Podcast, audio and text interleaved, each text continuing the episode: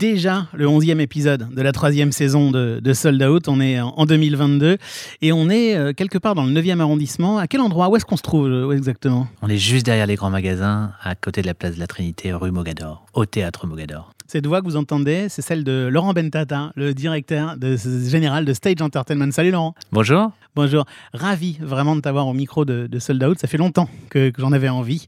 Bienvenue dans ce podcast. Merci de m'accueillir. On se connaît depuis longtemps, nous, parce que je vois que d'ailleurs, tu as une bonnette bleue à ton micro et tu connais bien cette bonnette bleue.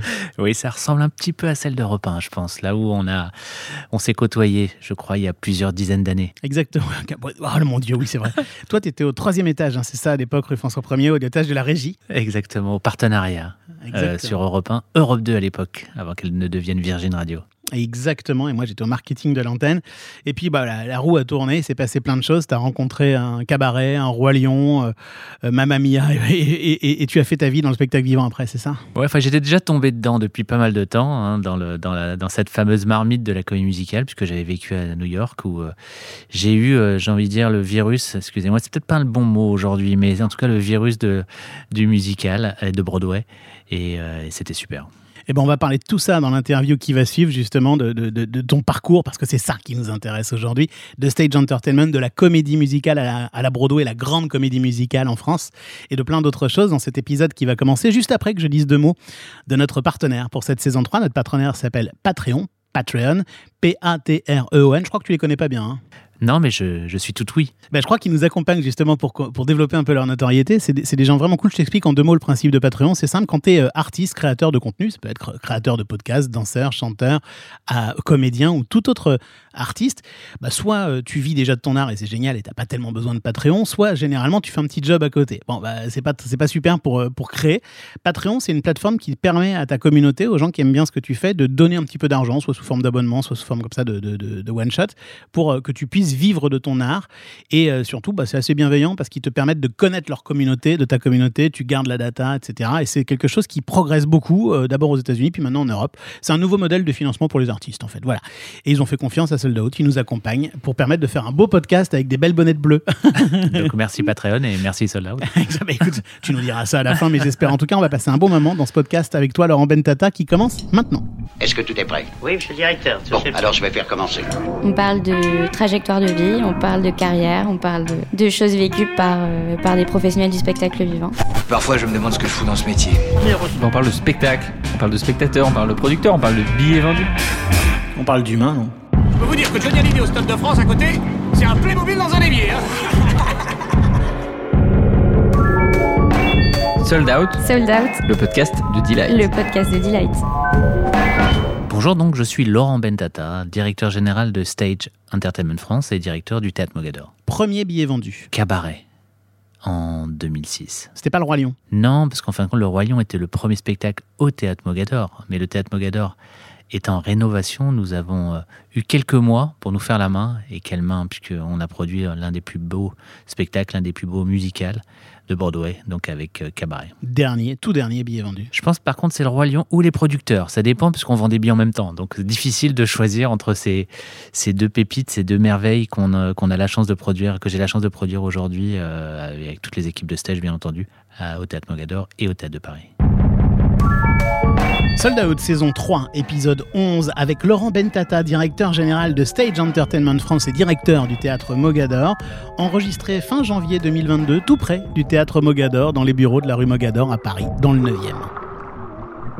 Alors Laurent, tu étais tombé dans la comédie musicale quand tu étais tout petit, c'est ça? J'ai eu la chance de partir après mes études, enfin de faire un break dans mes études et de partir à New York euh, pour être au père, pour, euh, pour la petite histoire. C'est vrai que c'est pas, c'est pas courant pour un garçon de partir au père, mais euh, cette, envie d'aventure, cette envie aussi de me perfectionner un peu en anglais. Et quand je suis parti là-bas, j'avais du temps libre le week-end et je partais donc déambuler dans les rues de New York et, et j'ai été happé par ces grandes affiches ces grandes lettres d'or euh, lumineuses. Et je suis rentré un jour et j'ai découvert Les Misérables. Et ça a été un choc pour moi. Et après, j'ai accumulé euh, Miss Saigon, enfin toutes les grandes comédies musicales qui, euh, qui se jouent à Broadway, puisqu'il y en a environ une vingtaine. Et donc, ça a été un coup de cœur. Ça a été un coup de cœur. Moi, j'ai eu la chance d'en écrire une il y a quelques temps de cela, enfin il y a quelques temps, il y a 30 ans déjà, avec un, un acolyte que tu connais d'ailleurs, qui s'appelle Bernard Bitan. Qui avait euh, produit Avenue Q. Exactement, hein, qui s'appelle qui s'appelait le, le spectacle s'appelait le sel et le miel.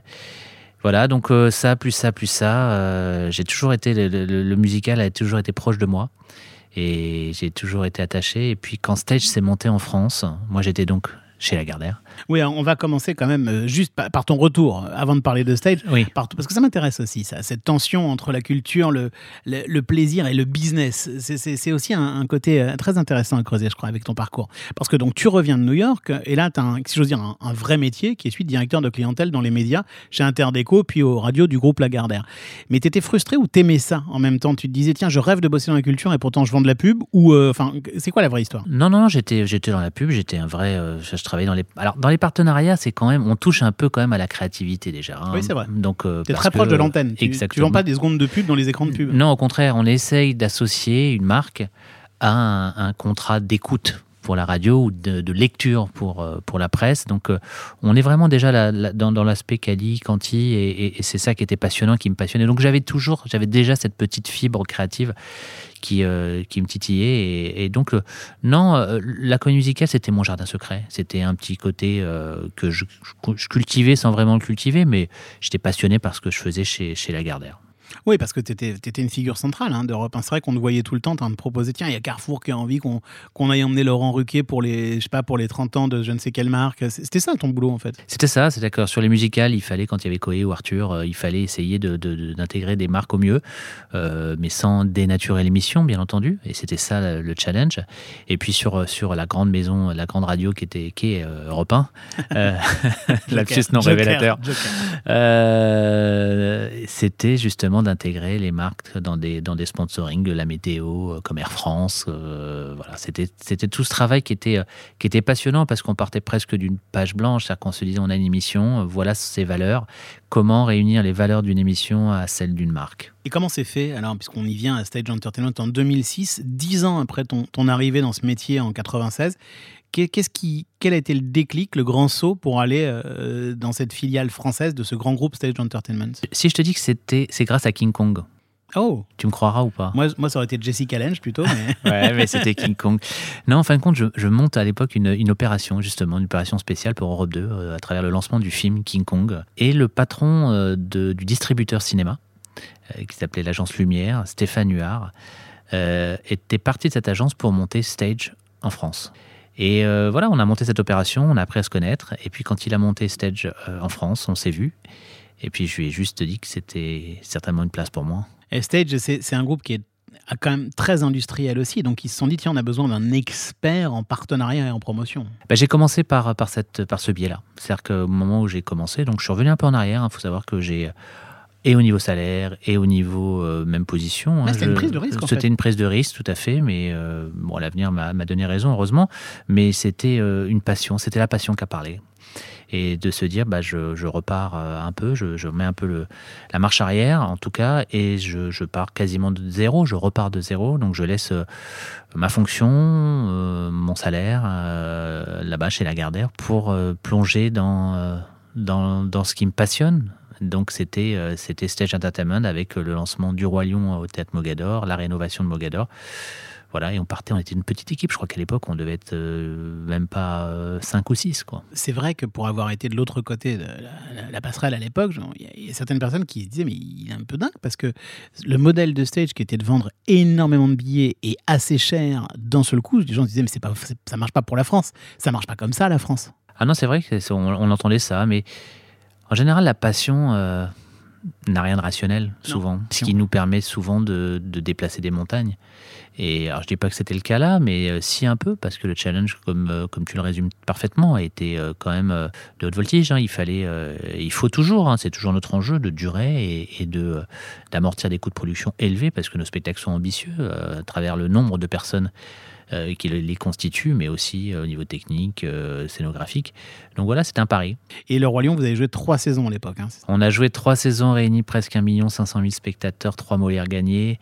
Ça a été une aventure incroyable. Puis derrière, en plus, il y a, il y a le- la rénovation de Mogador et le lancement de Mogador en même temps que le Roi Lion. Donc ça a été, c'était très compliqué quand même, hein, parce qu'on était en retard, la commission de sécurité. Enfin, il y avait, on avait à la fois l'enjeu d'une échéance pour lancer le Roi Lion et l'échéance pour ouvrir le théâtre qui était concomitante. Quand, quand tu parles de rénovation, les gens qui nous écoutent peuvent se dire bon, bah, ok, on a changé les sièges, on a machin, mais c'est pas du tout ça la rénovation de ce théâtre. Vous avez transformé complètement les lieux pour en faire, là encore, presque un outil industriel. On a tout cassé, on a tout cassé, puis on a surtout racheté l'immeuble qui côtoyait euh, euh, le théâtre Mogador historique, on va dire, euh, qui existe depuis euh, 1900. Donc, et on l'a, on l'a, on a racheté l'immeuble à côté pour fusionner les deux bâtiments et en faire un, lieu d'expérience théâtrale et un lieu d'expérience pour le spectateur qui peut déambuler euh, à travers les 1000 mètres carrés de foyer, à travers les 60, découvrir les 60 œuvres d'art qui ornent les murs de ce lieu. Donc, euh, c'est une expérience à part. En gros, l'idée, c'est de créer une bulle.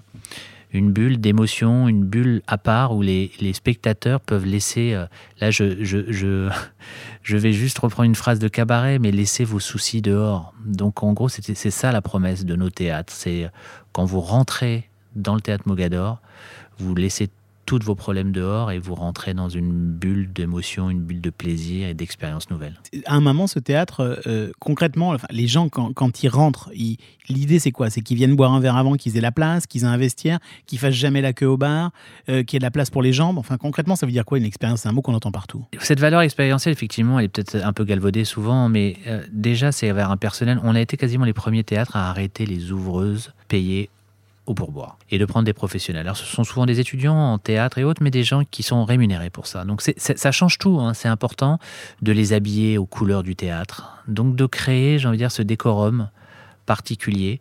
euh, de faire en sorte qu'il y ait des points sanitaires, ça paraît stupide, Mais c'est mais ce que, je- que les gens n'aient pas besoin de faire la queue pour aller aux toilettes, euh, de multiplier les points de consommation pour que les gens n'aient pas besoin de faire la queue pour aller au bar.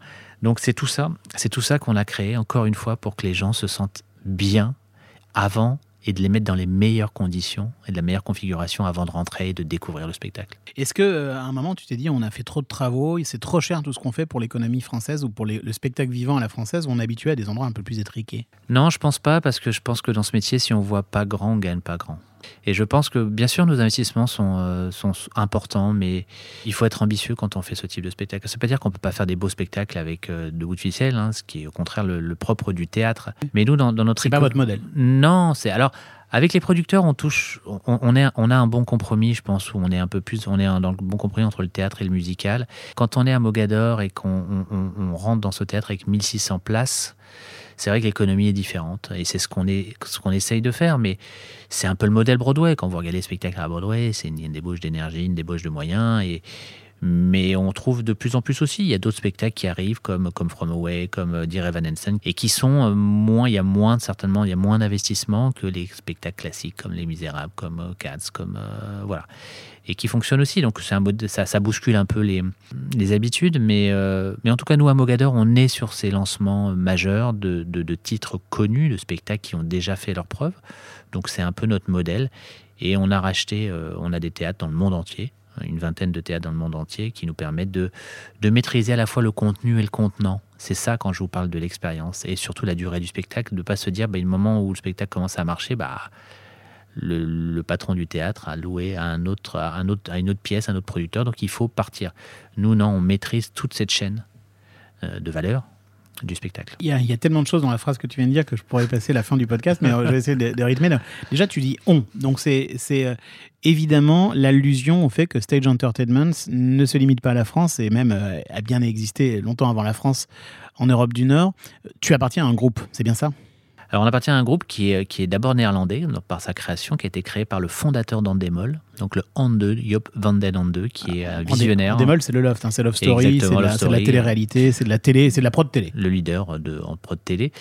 Et donc euh, lui amoureux de télé, il était amoureux de théâtre aussi surtout, il était même menuisier au théâtre et il a, il a créé Stage il y a, il y a plusieurs dizaines d'années avec ce, ce, cette volonté d'importer les spectacles de Broadway et du West End et de développer en langue locale, dans, dans des écrins contrôlés, maîtrisés, donc des théâtres dont il aura la propriété, dont il a la propriété.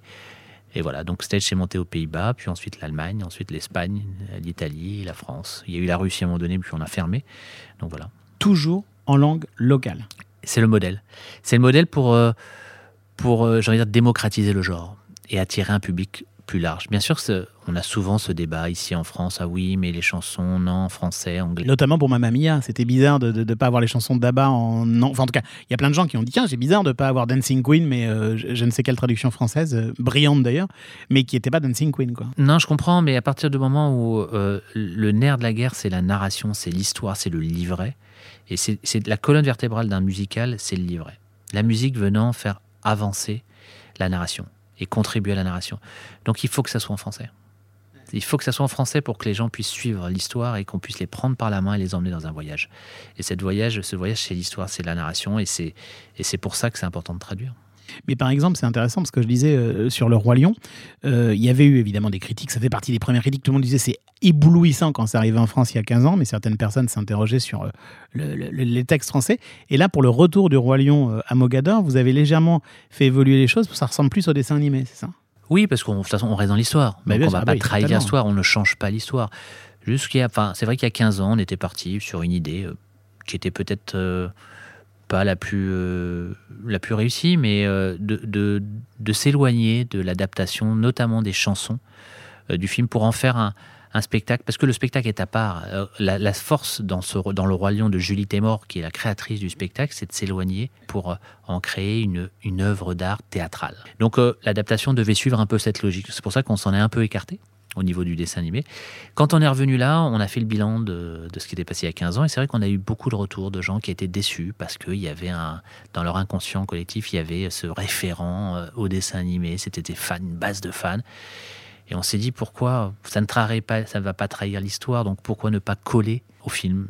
Et je pense que les retours là sont très très très positifs. Donc on a toujours l'adaptation, bien sûr, des, des dialogues. Quand on est comme ça dans, euh, en France, dans un groupe, est-ce qu'on a une marge de manœuvre? Est-ce que, euh, enfin, est-ce que, est-ce qu'au fond, tout ne se décide pas euh, quelque part en Hollande euh, quand on est dans une multinationale du spectacle vivant comme ça? Et j'imagine que non, mais j'ai envie de, que tu nous expliques ça.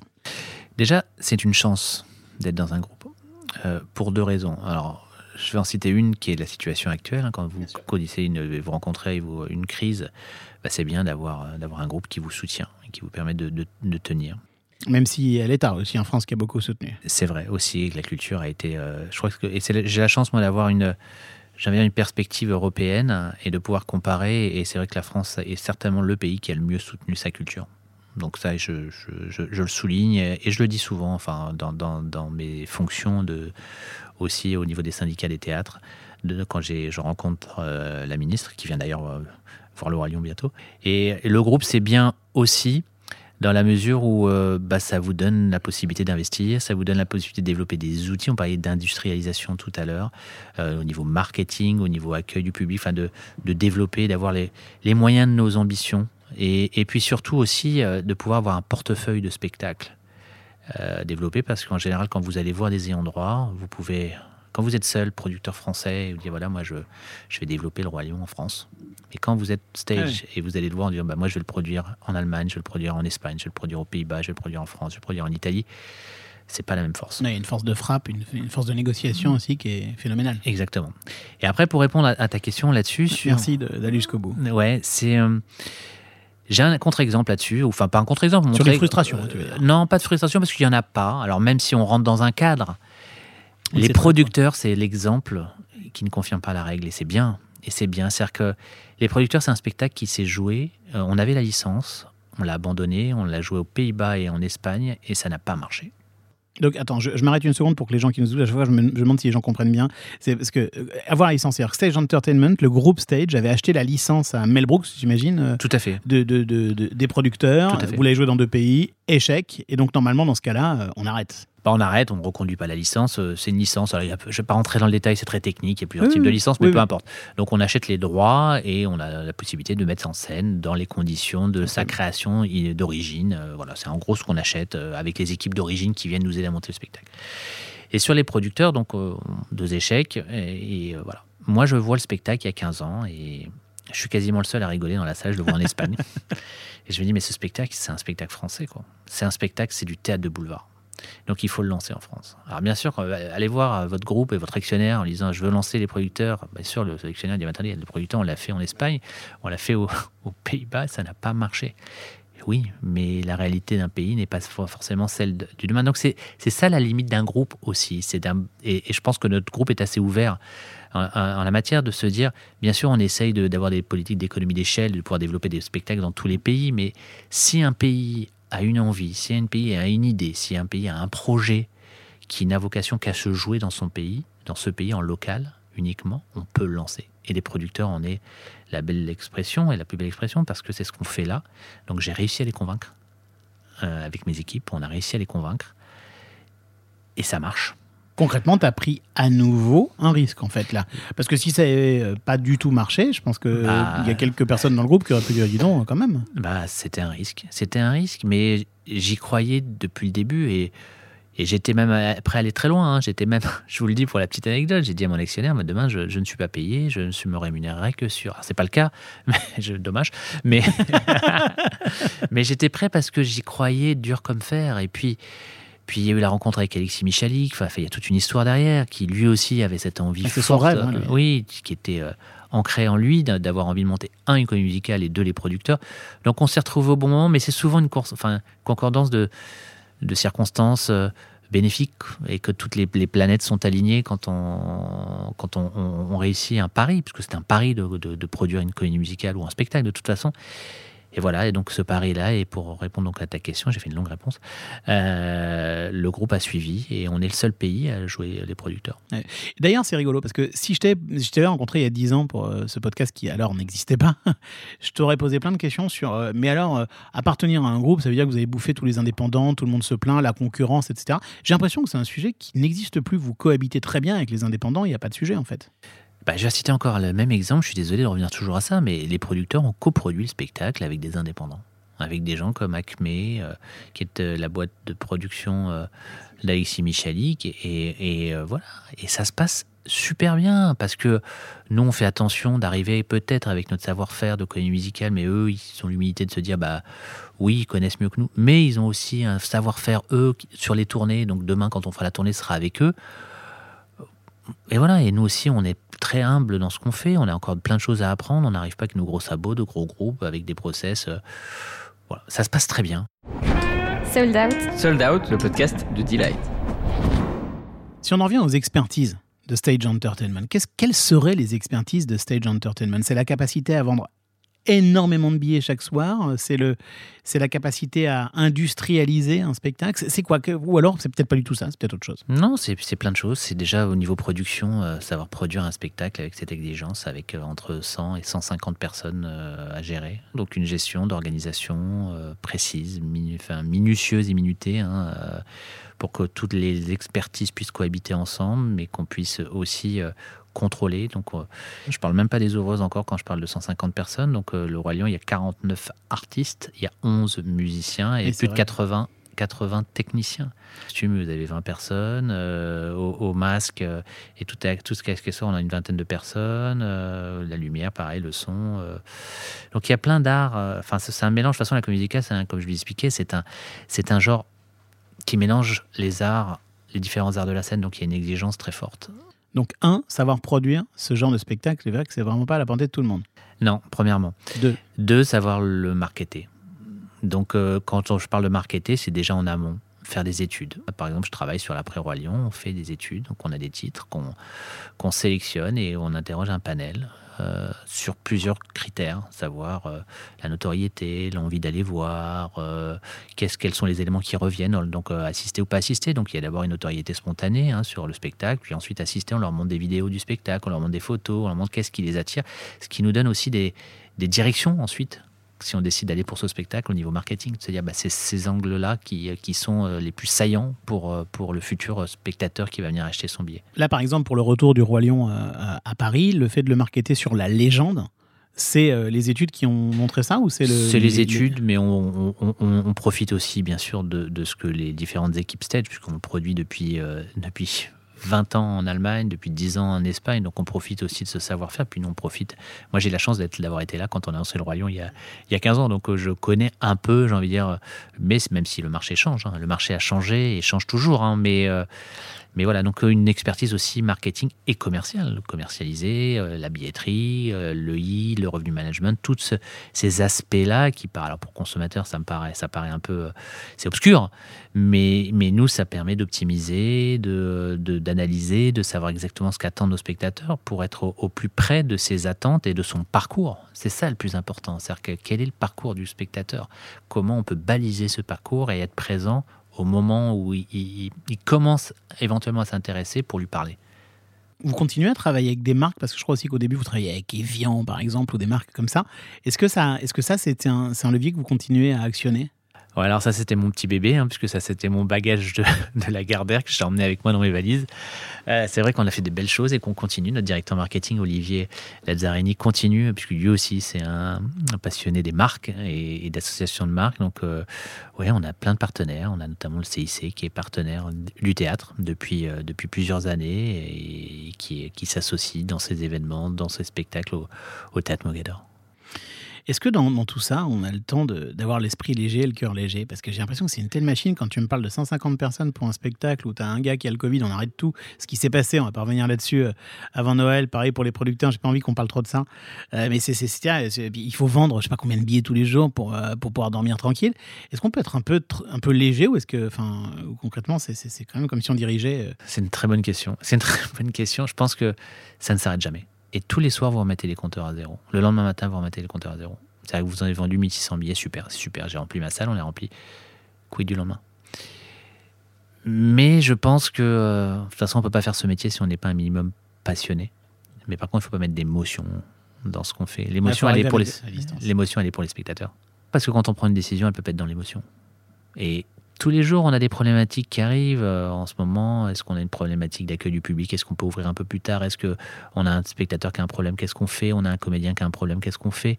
On a un technicien qui a un problème Qu'est-ce qu'on fait? Donc il y a des problématiques qui. t'a- Enfin, moi, chaque fois que la porte, on tape à ma porte ou qu'on m'appelle, c'est souvent une problématique. Mais c'est comme ça, on s'habitue. On est peut-être un peu maso. hein, je pense que c'est ça. Non, je dis pas qu'on est maso. On est passionné. Et quand on est passionné, je pense qu'on accepte beaucoup de choses. Mais tout ce qu'on fait en général, on l'oublie le jour de la première, quand euh, le rideau se lève et quand les spectateurs applaudissent, bâton rompu ou sont debout à la fin en standing ovation. On fait ce métier pour, pour ça. Et j'ai plein d'anecdotes là-dessus quand on a fermé le théâtre après l'incendie qui a été quand même un coup, euh, un coup dur pour nous, hein, une semaine avant le lancement du Fantôme de l'Opéra. Et je me rappelle ma réaction quand j'ai la chance d'avoir mon bureau dans le théâtre. Donc je descends le jour de la première et j'entends du bruit. C'est le bruit des spectateurs. Et j'ai eu les larmes qui me sont montées.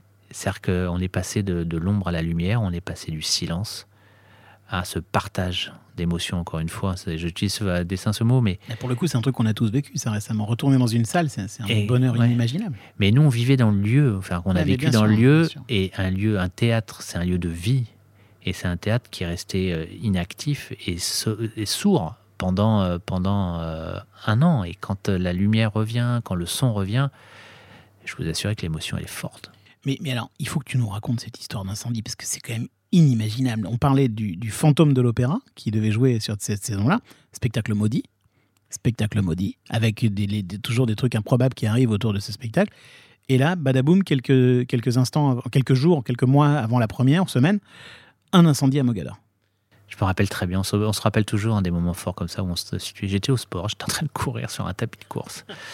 Et quand euh, notre directeur de production, euh, Eric Lousteau, nous appelle, m'appelle, en me disant Laurent, il faut que tu viennes, il y a un problème au théâtre, il y a un incendie. Et là, on arrête tout, on débarque. On était la journée, la journée sans voiture, donc c'est difficile d'accéder. Et je vois là 70 pompiers autour du théâtre. Et, et en rentrant dans la salle, je me suis rendu compte que c'était terminé. Tu t'es dit, on ne pourra jamais jouer. Jamais. Alors bien sûr, les pompiers nous disaient attendez, euh, puis nous, alors, on prend des décisions, on dit attendez, on attend, euh, on décale d'une semaine. On était à une semaine de la, de la première représentation. Il y avait des décors, il y avait des costumes, tout était installé. quoi. Toute la pré-production, tout était, Tout était dépensé. enfin, Tout était là. dépensez des millions d'euros. Tout- exactement, tout était là. Et puis je me suis dit, oula, c'est pas bon ça. C'est pas bon, et, et donc on a dû, euh, le cœur lourd, prendre cette décision et d'annuler, d'arrêter. Mais t'avoueras que le fait que ça arrive pour ce spectacle-là, c'est invraisemblable en fait. Peut-être, bon, on se pose pas la question, hein, nous, pas d'émotion, parce qu'il a fallu, honnêtement, il a fallu réagir immédiatement. C'est-à-dire qu'on a tous changé de métier. C'est-à-dire que je me rappelle le soir de l'incendie, je suis ici, dans mon bureau, avec mes équipes, avec toute l'équipe de management de, de, de Mogador. Et mon directeur financier devient responsable des assurances. Mon directeur de production devient responsable des travaux pour la rénovation. Le directeur de communication devient gestion de crise, communication de crise. Ma RH, comment, euh, comment s'adapter, faire en sorte de mettre les gens en télétravail, en, activité partielle ou en arrêt. Et on change de métier. Donc voilà, mais ça fait partie, quand je dis, il se passe toujours quelque chose. Alors c'est vrai que Mogador, on a particulièrement... De toute façon, on a un métier qui est très euh, sensible à, à l'extérieur, à ce qui se passe dans les événements extérieurs, que ce soit une grève, que ce soit un attentat, que ce soit... On est touché immédiatement. Mais il faut dire que là, avec euh, l'autre spectacle que vous jouez en ce moment, les producteurs d'Alexis Michalik, vous expérimentez peut-être une production un poil plus légère, quand même. C'est comme ça, on, on l'a, en tout cas, on l'a perçu et on l'a appréhendé de cette manière-là. C'est-à-dire qu'on a voulu faire différemment et on l'a fait un peu à la théâtre, un peu à la Lexi, hein, comme on- lui a l'habitude de monter ses Oui, c'est-à-dire spectacles. euh, deux chaises, un porte-manteau, et hop. C'est un peu ça, c'est-à-dire qu'on s'est dit combien ce spectacle pourrait, en tout cas, attirer de spectateurs, et en fonction de ça, on a construit notre budget de, production. Alors qu'en général, on a un budget de production et on essaie de voir combien on peut vendre de billets, mais on s'est dit, voilà, nous, on pense qu'on peut faire X milliers de spectateurs sur une saison. Donc en fonction de ce chiffre-là, ça peut nous dégager tant de chiffre d'affaires, donc euh, il ne faudrait pas qu'on puisse, qu'on produise pour plus de temps. Et ça a été un... Ça a été un schéma fermé, on va dire, et avec Alexis, avec toutes les équipes, euh, pour construire ce, ce- cette production, et c'est comme ça qu'on l'a qu'on l'a appréhendé. Est-ce qu'un jour, euh, ici, euh, dans, ce théâtre, ou euh, tout simplement ailleurs, mais sous la bannière de stage, vous, vous envisagez de produire d'autres choses? Des one-man shows, de la musique amplifiée ou toute autre chose? Ou est-ce que stage, c'est forcément des très grosses ambitions, autour notamment de spectacles musicaux? Pour l'instant, on est vraiment sur ce modèle-là. Néanmoins, je pense qu'avant d'aller sur du one-man show ou de la musique, on fera peut-être, euh, si jamais on a un coup de cœur sur, euh, on fera peut-être une incursion dans un autre domaine, mais ça sera, on sera dans le théâtre. Si, euh, si c'est pas la, la comédie musicale, ce sera peut-être du théâtre. Et les producteurs, encore une fois, c'est une transition peut-être à quelque chose d'autre, si demain, mais ça sera du théâtre, ça sera pas des concerts, je pense pas. Alors on espère que le Roi Lion et les producteurs vont, vont durer, vont durer parce que là on les a, voilà, il faut que ça dure parce que c'est pas encore complètement fini. À l'heure où on se parle, on se parle fin janvier euh, 2022, donc euh, j'espère que ça, en 2023 ça continuera ces spectacles. Mais après, est-ce que tu sais déjà ce que vous allez jouer? Est-ce que c'est les études qui regardent? Est-ce que c'est ton envie? Je sais que par moment tu avais parlé de Hamilton, des Misérables, il y, a- il y a Mary Poppins évidemment dont on parle tout le temps, mais, Ouais, Mary Poppins, ça reste, ça reste. euh, mais c'est dur à euh, produire, hein, c'est ça. C'est dur à produire, puis mais on finira par y, arriver, j'en suis sûr. J'en suis sûr, j'en suis sûr. Et puis euh, non, ça fait partie. Oui, on réfléchit actuellement. On n'a rien, rien acté, mais on, travaille, on travaille avec les équipes. Là, on a dû euh, se mettre dans une bulle pour gérer cette crise, euh, qui est pas terminée malheureusement, mais on est en train de déjà. Il faut toujours penser au coup d'après, quoi. De toute façon, dans cette salle, il faut toujours qu'on trouve quelque chose. Il faut toujours qu'on ait un spectacle à produire et à proposer aux spectateurs. Donc on peut pas, on peut pas faire un choix par défaut. Donc euh, c'est en amont que ça se décide. Plus on est en amont, plus on s'y prend tôt, plus on maîtrise, j'ai envie de dire, le choix qu'on aura. Mais si on attend trop, bah après ça sera un choix par défaut. Je me souviens d'un spectacle à Broadway sur euh, Spider-Man, avec d'ailleurs la musique, je crois, de, Bono et The Edge de U2. Aujourd'hui, Spider-Man squatte le, le box-office. Est-ce qu'on peut imaginer que des super-héros euh, soient un jour accueillis à Mogador? Alors faut pas mélanger euh, un succès cinématographique n'est pas forcément un, succès scénique et inversement. C'est là que je voulais en venir. Et il y a plein d'exemples comme ça. Ouais. Euh, Spider-Man a été un échec à Broadway. Ouais. Et c'était un des plus gros, gros investissements jamais réalisé pour un spectacle musical et, et un échec. Parce que euh, bah, c'est pas, c'est pas gagné. Et je pense que les codes sont pas les mêmes. Donc, euh, et puis il y a la Et promesse. les acheteurs non plus. Exactement. Puis la promesse n'est pas les mêmes. Est-ce que les gens qui vont voir aujourd'hui euh, Spider-Man au cinéma, ils sont nombreux, ils sont plutôt jeunes, urbains Est-ce que ce sont des gens qui vont aller euh, voir Spider-Man chanter, danser? Est-ce que c'est compatible? Moi, c'est ce que j'appelle ça la jurisprudence Zorro que nous on a produit et qui n'a pas marché. Pourquoi? Parce qu'en général, ce sont les femmes qui achètent des billets de spectacle dans, dans leur grande majorité. Et on est sur un super-héros euh, télégénique, enfin cinématographique, grand espace et, et des grands espaces, et pas forcément sur scène. Et on l'imagine pas chanter, danser. C'est presque la promesse n'est pas claire. Et il faut que la promesse soit claire. T'y croyais, toi Tu t'es pris le mur sur ce Zorro? J'y ai cru à un moment donné parce que je, je pense que dans sa construction, il était intéressant avec la musique euh, flamenco. Donc il y avait quelque chose et il y avait des effets spéciaux. Mais on se laisse convaincre par moment et on y croit. hein, euh, on y croit, mais c'est pas une science exacte encore une fois. Donc euh, et ne pas mélanger, je parlais d'émotion, ne pas mélanger son choix personnel, son goût personnel et, euh, et le spectacle qu'on a envie de produire. Ce n'est pas la même chose. Tu nous disais euh, tout à l'heure euh, que, que le, marché pardon, avait beaucoup, beaucoup changé depuis 15 ans et depuis le- le- l'avènement de la première version du Roi Lion ici à Mogador. Que, tu, tu saurais nous, nous, nous dire en quoi il a changé, comme ça, dans les grandes lignes? Bah, je vais rien vous apprendre, mais la- l'apport du digital déjà. Donc, euh, on était avant, on était au balbutiement du digital pas il y a nous. 15 ans exactement. Donc, euh, comment l'appréhender, comment l'utiliser au mieux, hein, euh, puisque ça peut être un danger, mais aussi, mais c'est c'est quand même extraordinaire parce que ça nous permet de tracer et de savoir exactement où sont nos, nos spectateurs, euh, comment euh, ils consomment et ce qu'ils recherchent en temps réel. C'est ça, cette force-là, et puis de communiquer, de, tout de suite avoir une force de frappe et, une arborescence qui permet de toucher euh, et de mieux cibler. Donc, bien sûr ça a rebattu les cartes. C'est le premier gros changement. Et puis après, technologiquement, il y a plein de choses nouvelles aussi hein, au niveau du théâtre, technologiquement, techniquement, euh, qui nous ont permis, qui nous ont permis de nous adapter aussi et d'améliorer le spectacle. Comme? Bah, au niveau musical, on peut programmer des choses maintenant, même si on reste en live. Et ça, c'est une marque, c'est notre ADN ici. C'est-à-dire qu'ici, vous avez 11 musiciens. ce qui est quand même très rare. hein. Dans les comédies musicales, il faut dire, c'est souvent un choix qu'on fait pour que ça coûte moins cher, de dire on va jouer sur bande. Et là, pas, pas vous.